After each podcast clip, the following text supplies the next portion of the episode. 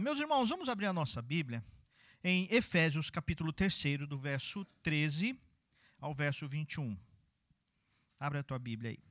Ah, antes, deixa eu fazer dar, dar, um esclarecimento dos irmãos. Eu uso a versão NAA, né, a nova versão a, a atualizada aí da Almeida, Almeida atualizada, mas eh, eu vou ler esse texto na NAA, mas depois, durante a pregação, eu vou citar alguns textos na versão NTLH.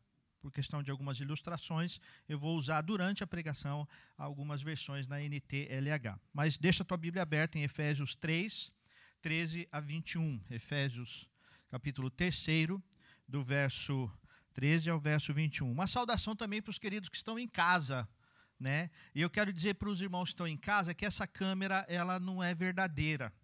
Então, ela filma de cima assim, essa claridade que vocês estão vendo, na verdade, é uma iluminação de dentro. Então, é ela, essa câmera está filmando o que não é real, tá bom, gente? Só para deixar claro, tá? Tá bom? Só para deixar claro que essa filmagem não é real. A, a câmera, inclusive, engorda a gente mais, tá? Então, deixar bem claro isso daí, tá bom? Efésios capítulo 3, do verso 13 ao verso 21. Você abriu? Antes de ler, eu vou ler um outro versículo. Fique atento ao versículo que eu vou ler, mas deixa a tua Bíblia aberta aí em Efésios capítulo 3. Eu vou ler 1 Coríntios 11, 26. Você não precisa abrir, apenas ouça. Diz assim: Porque todas as vezes que comerem este pão e beberem o cálice, vocês anunciam a morte do Senhor até que ele venha. Vamos falar junto essa última expressão? Até que ele venha. Vamos falar junto? Até.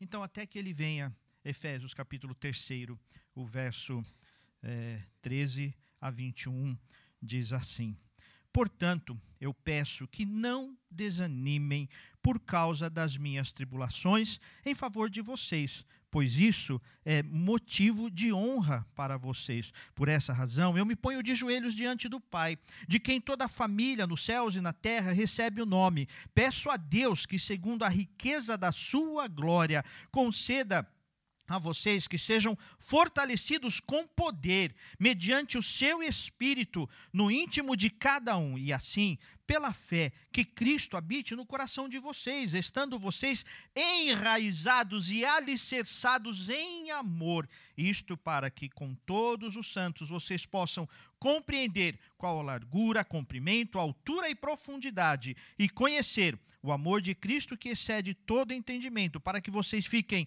cheios de toda a plenitude de Deus. Ora, aquele que é poderoso para fazer infinitamente mais de, do que tudo quanto pedimos e pensamos, conforme o seu poder que opera em nós. A ele seja a glória na igreja e em Cristo Jesus por todas as gerações, para todo sempre. Amém. Palavra do Senhor sobre a nossa vida. Feche os teus olhos. Peço agora que o Espírito Santo ilumine o teu coração. Senhor, meu Deus e Pai, ilumina o nosso coração.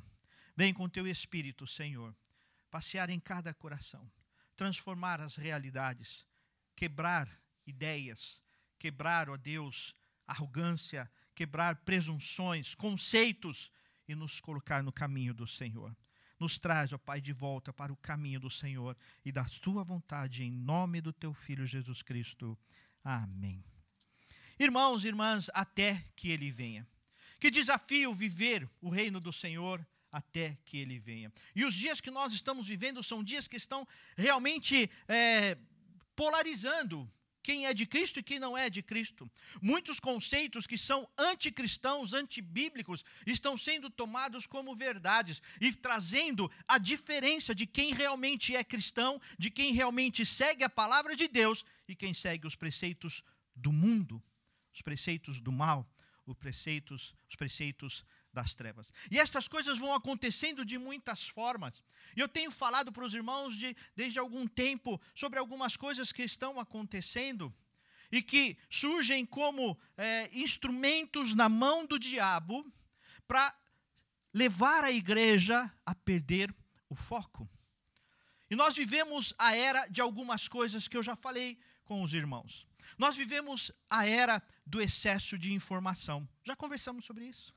É informação para todo lado, tanto que é, por conta disso surgiu a síndrome do pensamento acelerado. Porque é tanta informação, tanta coisa ao mesmo tempo, que o sujeito não consegue focar. É muita informação. Hoje, todo mundo conhece a expressão dá um Google. Então, todo mundo é médico, todo mundo é pastor, todo mundo é psicólogo, todo mundo é, é doutorado em alguma coisa. Porque é, é, é, até difícil conhecer as pessoas, porque quando você vai conhecer alguém que você planejava conhecer, o sujeito já te stalkeou. É excesso de informação, não é? Não é assim? Stalkeou é quando você persegue alguém na internet e vai conhecer tudo da pessoa. E aí você tem esse excesso de informação. E nem a pessoa percebe o quanto está colocando de informação ali. Isso tem tentado entrar na igreja. Eu falei já com vocês também sobre o excesso de motivação. Tudo é motivacional. É guru para tudo que é lado e para todas as coisas. E é tanta motivação que hoje já se fala da motivação tóxica. Porque a vida não é fácil e não é só top. Eu estou top todos os dias. Todos os dias o sujeito está postando lá na academia. Aí você fala assim: o cara é, é galáctico. Galáctico é uma expressão que a gente usa no ciclismo de quem é, é top na pedalada, né? É o galáctico. Eu não sou galáctico, eu sou peba. Né? É, é a, a, gíria dentro do, do ciclismo para quem não é galáctico. Mas eu sou um peba bom, não sou um peba ruim, não. Né? Então, é, a gente não está bem todos os dias. E aí surge a motivação tóxica. E nós já falamos um pouco sobre isso também. Nós falamos também sobre a questão da gourmetização. Tudo é gourmet. Os menininhos hoje é gourmet. Ah, o cabelinho ajeitadinho, a unhinha, não sei o quê, e, e a fala e o jeito. E estão tentando é, destruir, desconstruir uma masculinidade que é bíblica. São conceitos do mundo que estão entrando muitas vezes na igreja. Hoje se fala de desconstruir a masculinidade da palavra de Deus. Não estou falando de machismo, não. Estou falando daquilo que a Bíblia fala do que é ser homem segundo as Sagradas Escrituras. E do que é ser mulher também segundo as Sagradas Escrituras. Nessa coisa do direito do meu corpo, a prevaricação, a frivolidade, tem acontecido e tem aparecido em muitos lugares. Então nós vivemos esse mundo gourmetizado, onde o pecado deixou de ser pecado e passou a ser um direito, porque eu tenho direito sobre o meu corpo, mas isso é pecado. Mas existe uma outra coisa que eu quero falar com os irmãos, que é o excesso de estímulos. Nós vivemos a geração, o tempo, a era do excesso de estímulos. Somos motivados a viver através de estímulos. Você pega lá o Instagram, você pega o TikTok, você pega todas essas redes, essas mídias, e aí você fica pulando. E vai pulando, e vai pulando, e passando de um para o outro. E se aquilo não te conquistar, em 30 segundos você vai para o próximo, ou menos, em 10 segundos, se não te chamar a atenção. Então, é importante gerar estímulos. E, e, o pior é que quanto mais nós nos influenciamos por estímulos, mais a nossa mente vai desejando mais estímulos. E aí entramos por um mundo errado, por um mundo ruim, por um mundo pecaminoso, porque a nossa mente busca satisfação e ser estimulada. Isso tem a ver com um negócio chamado dopamina. Tá certo? É mais ou menos esse o caminho. E aí nós estimulamos o nosso cérebro com informações. Legal, ter as coisas bonitas, mas o problema é quando nós trazemos isso para dentro da igreja e para a vida espiritual.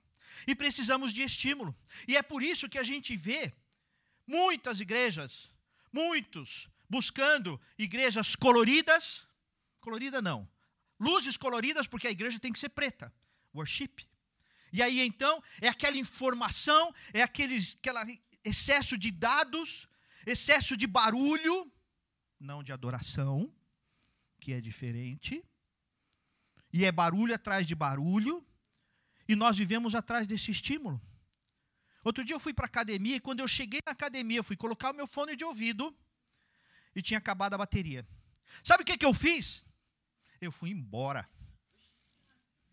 Porque a gente vive assim, de estímulo e só faz algo que precisa fazer se houver algum estímulo externo. E a gente tem levado a vida espiritual da mesma maneira. Se acabar a bateria do fone, se acabar o som, se o som não for adequado, se não pregar, se o pastor não pregar aquilo que eu gosto, aquilo que me estimula, aquilo que vai estimular o meu cérebro, aquilo que vai estimular o meu coração, aquilo que vai me estimular a, a, a aceitar que eu sou bom. Se eu não vivo isso, eu vou atrás de outro estímulo. Se eu não tenho estímulo de convivência, se eu não tenho estímulo de parceria, eu vou atrás de outra convivência. Veja que nós temos trazido e colocamos na igreja coisas, estímulos que não são os estímulos da palavra de Deus. E pecamos com isso, achando que é busca de uma espiritualidade melhor, de uma renovação, porque a igreja precisa ser novidadeira, e aí então nos enchemos de estímulo. Isso aconteceu no passado também com a igreja tradicional com o tradicionalismo, repleta de formas, repleta de liturgias rebuscadas, repletas de é, é, litanias que se perdiam e eram apenas estímulos e não eram exatamente palavra de Deus. Nós precisamos aprender que muitas vezes o Evangelho, o menos é mais. O menos é mais e nós estamos aí colocando estímulos e fazendo estímulos, e os líderes de ministério ficam é, colocando estímulo. Não, vem porque vai ter lanche. Vem porque vai ter uma palavra motivacional. Vem porque vai ter isso aquilo. E a gente fica tentando inventar as coisas. E o certo seria: vem porque nós vamos adorar a Deus. E isso basta. Isso basta. Vamos nos reunir porque Cristo nos salvou. E isto basta. Vamos nos reunir porque fomos resgatados por Cristo Jesus. E isso deve ser o suficiente. E nos perdemos disso. Mas até que Ele venha, nós precisamos resgatar o verdadeiro Evangelho de Jesus Cristo. E nesse texto que nós acabamos de ler, o apóstolo Paulo traz algumas dicas, algumas orientações de coisas que precisam ser resgatadas e como precisamos viver até que Ele venha, como deve ser a nossa vida até que Ele venha, como precisamos conduzir e o que deve nos eh, estimular espiritualmente. Os estímulos que devem, que são reais e que precisam ser resgatados na nossa vida. E o apóstolo Paulo traz algumas dicas aqui para nós. Do verso 13 até o verso 16, ele nos ensina que nós precisamos ser mais valentes no Senhor. Ele está falando, eu estou sofrendo. Eu não quero que vocês se percam, não quero que vocês desanimem por causa do meu sofrimento. Eu tudo suporto, eu tudo aguento por causa do Evangelho. E lá em Filipenses ele ainda diz: Eu considerei tudo que eu tinha como lixo por causa do Evangelho. Então sejam fortes, porque eu tenho sido forte. Nós precisamos ser mais fortes, precisamos ser mais valorosos, precisamos ser crentes valorosos crentes de força e não crente desanimado por qualquer coisa, e qualquer coisa elevada, qualquer vento de doutrina vai para um lado e para o outro, mas nós precisamos ter mais firmeza, mais força no Senhor. Fortalecei-vos no Senhor e no seu poder. Efésios 6, 10. Onde está a tua força? Essa é a grande questão. Somos levados de um lado para o outro e, e, e cansados, vivemos cansados vemos desanimados. E disciplina tem a ver com o dia a dia, com porções diárias. E não é motivacional, que vive de picos de motivacional, mas depois cai lá embaixo. E nessa busca de estímulos exagerados, muitas vezes entramos no caminho da depressão, da ansiedade, da tristeza, da angústia e do pecado. Seja mais forte. Que cristão que você é? Que cristão que você é? Qualquer coisinha te leva a desanimar. Ah, não sei se eu vou continuar no ministério, não sei se eu vou continuar na igreja, não sei se eu vou continuar servindo a Deus, não sei se eu tenho razão para louvar, não sei. Seja mais forte, seja maduro, não seja como criança levado por todo vento de doutrina. Cuidado com a busca por estímulos. E se eu não sou estimulado? Se minha fé não é estimulada? se o pessoal não está ali. Vamos lá, que bom que você veio. Ah, que legal que você veio. Não, entrei, nem falaram direito comigo. nem me deram muita atenção. É, aí fica contando os abraços que recebe, fica contando quem falou, quem não falou. Faz o seu trabalho, cumpre cabalmente até que ele venha. O pastor não liga, aí já vai reclamar com o presbítero. Aí se o presbítero não liga, vai reclamar para o pastor. E aí o pastor visita, aí fala assim: o conselho nem me dá atenção. O pastor representa o conselho, o pastor representa a vida nova. E se o pastor não for também, se for isso que te motiva que te estimula, que fé é esta que você está vivendo?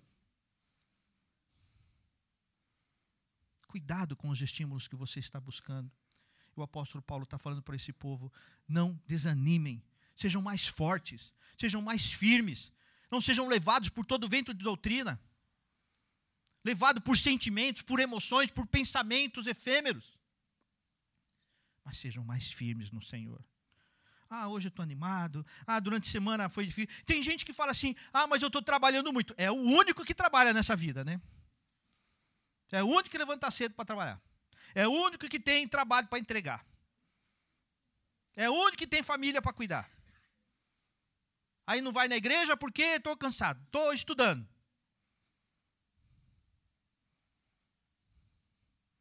Seja mais firme. Para de ser menino, criança sem força, sem ânimo e precisando de estímulo. Parece que precisa da balinha no final da tarefa para viver a vida cristã. Segunda coisa que ele nos chama a atenção, o verso 17 fala, é, é, nos chama a viver por Cristo Jesus. Então, permita Cristo viver no seu coração. Eu gosto muito daquela figurinha das, da, das três bolinhas, sabe? Que eu falo sempre para os irmãos, que tem o trono, né? No de cima é o, é, tem o trono, o eu e Jesus fora. Nos de baixo tem o trono, eu no trono e Jesus do lado. E o outro, é, eu no, é, Jesus no trono e eu do lado. E a gente vive muito no trono, e não Cristo no trono da nossa vida. E esse é o nosso problema. Buscamos estímulos fora, estímulos que animem os meus olhos, que enchem os meus olhos, que agradam os meus ouvidos, e nos esquecemos de Cristo no nosso coração. E esta é a razão da nossa vida, esta é a motivação da nossa vida. Ele nos chama a viver enraizados e alicerçados em Cristo Jesus. Onde está o teu alicerce? Onde está o teu alicerce? Não, porque é, foi, me, me, traíram, porque não foi legal comigo, não foi jóia comigo. Onde está o teu alicerce? Não se justifique no erro do outro. Assuma a tua responsabilidade de não ter sido um cristão fiel, alicerçado em Cristo Jesus. E alicerçado é aquele que Jesus fala, que quando ele constrói, vem o vento, vem a tempestade e a casa não cai porque ele foi construído sobre a rocha. A questão é onde você tem construído os seus estímulos? Onde você tem buscado os seus estímulos? Cristo Jesus, que deve ser o nosso estímulo, é olhar para Cristo Jesus Hebreus 12 fala tão claramente, olhando firmemente para o autor e consumador da fé. Para o autor e consumador da fé. A questão não é o que fazem com você, o que falaram contra você, as críticas que você recebeu, as palavras ou as não palavras que você recebeu, mas a questão é onde está alicerçado o teu ministério, onde está alicerçado o teu chamado, a tua vocação. E o apóstolo Paulo nos diz que essa vocação precisa estar alicerçada em Cristo Jesus.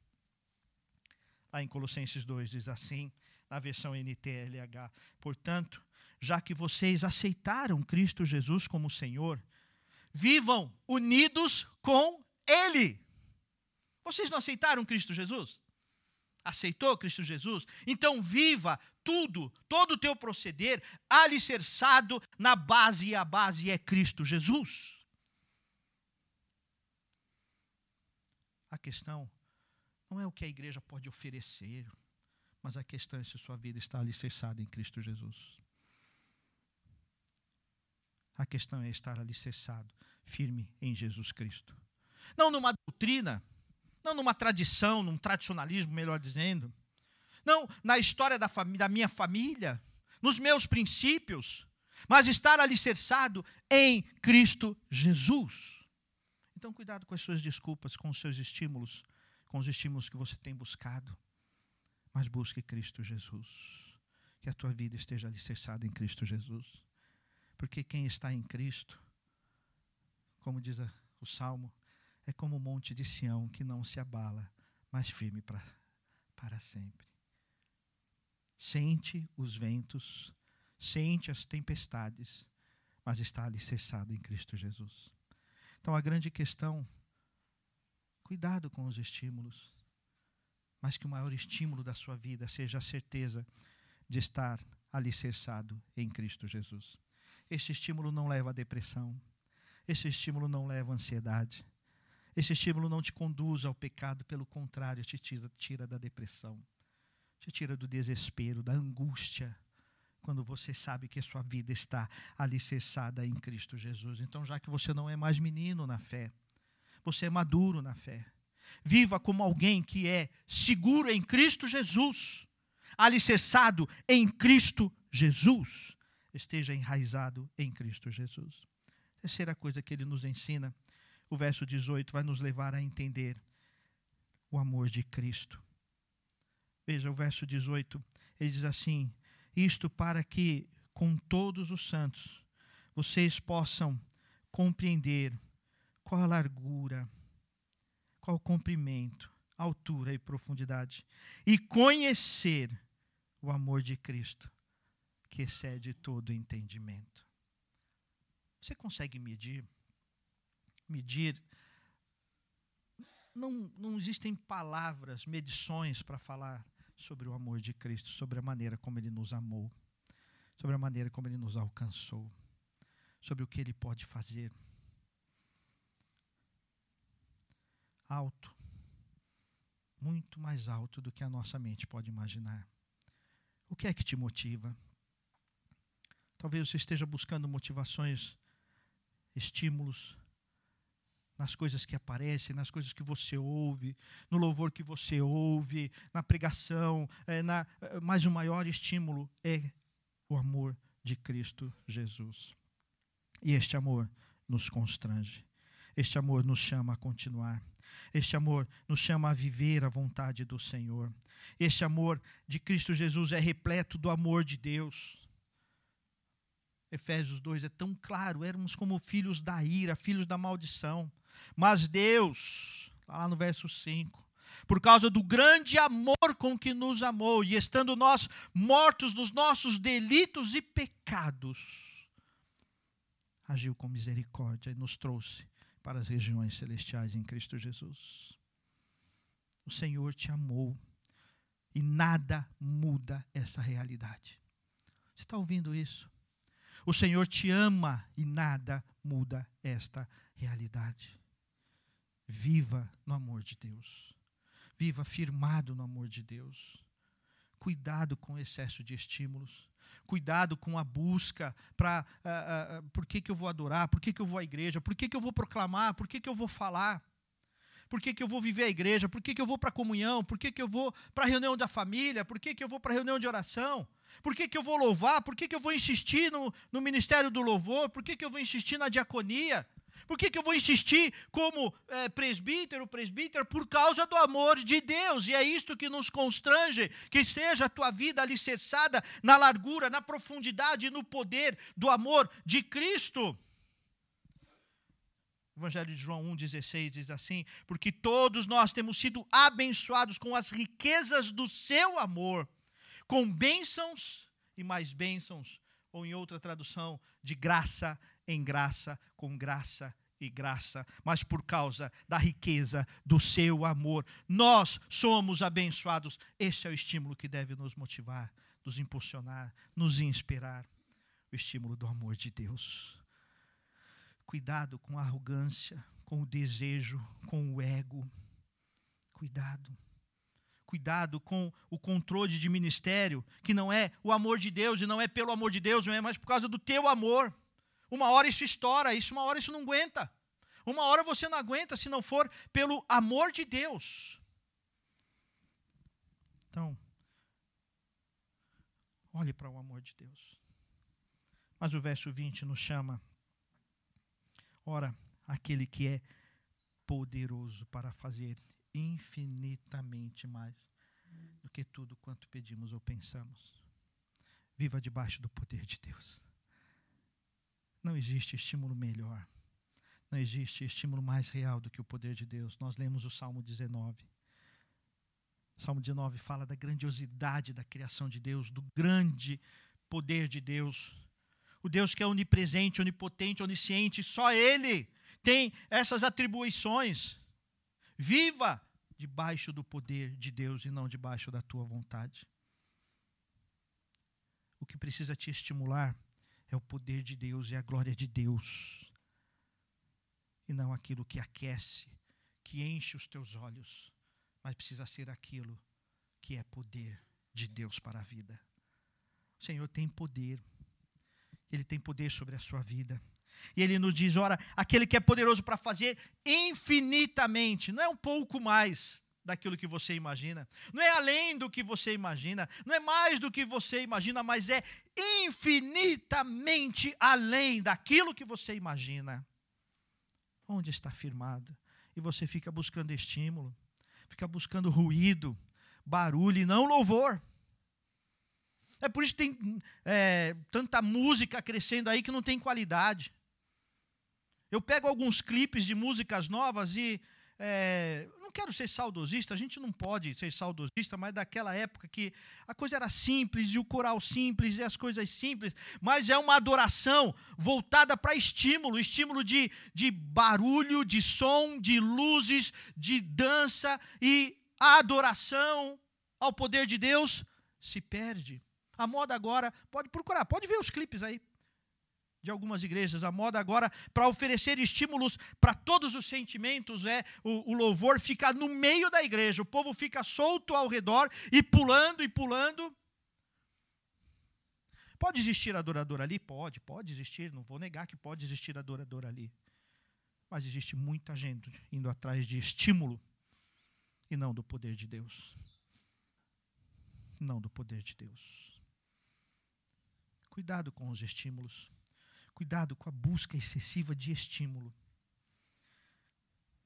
Mas, em último lugar, o verso 21 fala sobre a glória de Deus, sobre a glória de Cristo Jesus, por todas as gerações, para todo sempre. Ou seja, até que ele venha. Até que ele venha. Um grande teólogo, nas próximas semanas quero fazer alguns estudos no culto mesmo a respeito de alguns temas desse teólogo chamado John Stott. Ele diz que Deus é o Senhor da missão. Então nós precisamos olhar para a proclamação como Deus olha. Tentamos encontrar razões e estímulos para proclamar. Mas o maior estímulo da proclamação é: ouça o que eu estou falando. Imitação de John Stott. Deus é o Senhor da missão. Quem eu vou ouvir? O meu coração ou o coração de Deus. E sabe qual é o melhor método de proclamação do Evangelho? Deus tem me dado a oportunidade de fazer alguns estudos. Próximo mês vou até participar de um fórum de implantação de igreja, dois dias de imersão nesse tema. Tenho falado, estudado muito sobre revitalização de igreja, sobre implantação de igreja. Deus tem me dado a oportunidade de participar de alguns grupos interessantes disso. Mas roda, roda, roda a história, as palestras e as palavras. E o melhor método de evangelização é quando você entende que você é um proclamador. Quando você entende o seu chamado e você proclama lá no teu trabalho, lá na tua faculdade, lá com o teu vizinho, lá dentro da tua casa, lá com a tua família o melhor método de proclamação e de evangelização ainda é o olho no olho. É a conversa, é o testemunho. É o testemunho. E a gente fica tentando encontrar estímulos para proclamar o evangelho, estímulos para atrair. Mas o maior estímulo da proclamação é você ser santo e ser proclamador e entender e entender que o que leva ao Evangelho. O que mais proclama o Evangelho é quando você vive o Evangelho de Jesus Cristo. Este é o melhor e maior método de proclamação. Não sou contra os métodos, métodos de impacto que chamam, né? Vamos fazer um impacto aqui, outro ali, vamos fazer momentos de evangelização. Antigamente a gente fazia muito com distribuição de folheto. Não sou contra, sou até favorável a isso. Né? E, e, distribui um folheto e fala e tal, e passa e tal. Mas maior, o maior método de proclamação é quando você está enraizado em Cristo Jesus e as pessoas podem ver Cristo Jesus na sua vida, onde você estiver e por onde você for. Irmãos e irmãs, até que ele venha, cuidado com os estímulos. Até que ele venha, cuidado com onde você tem colocado os seus estímulos, onde você tem buscado estímulo onde você tem buscado razão para ser presbítero ou presbítera, onde você tem buscado, quais os estímulos que você tem buscado para ser é, ministro de louvor, para ser coordenador de ministérios, líderes de ministérios. Cuidado com os estímulos que você está buscando para ser cristão. E o apóstolo Paulo, nesta oração, que ele se coloca de joelho pela igreja, ele está dizendo: vivam o estímulo de Cristo Jesus. Estimulados, motivados, inspirados por Cristo Jesus, pelo amor de Deus, pelo poder de Deus. Irmãos e irmãs, que sejamos essa igreja do Senhor Jesus.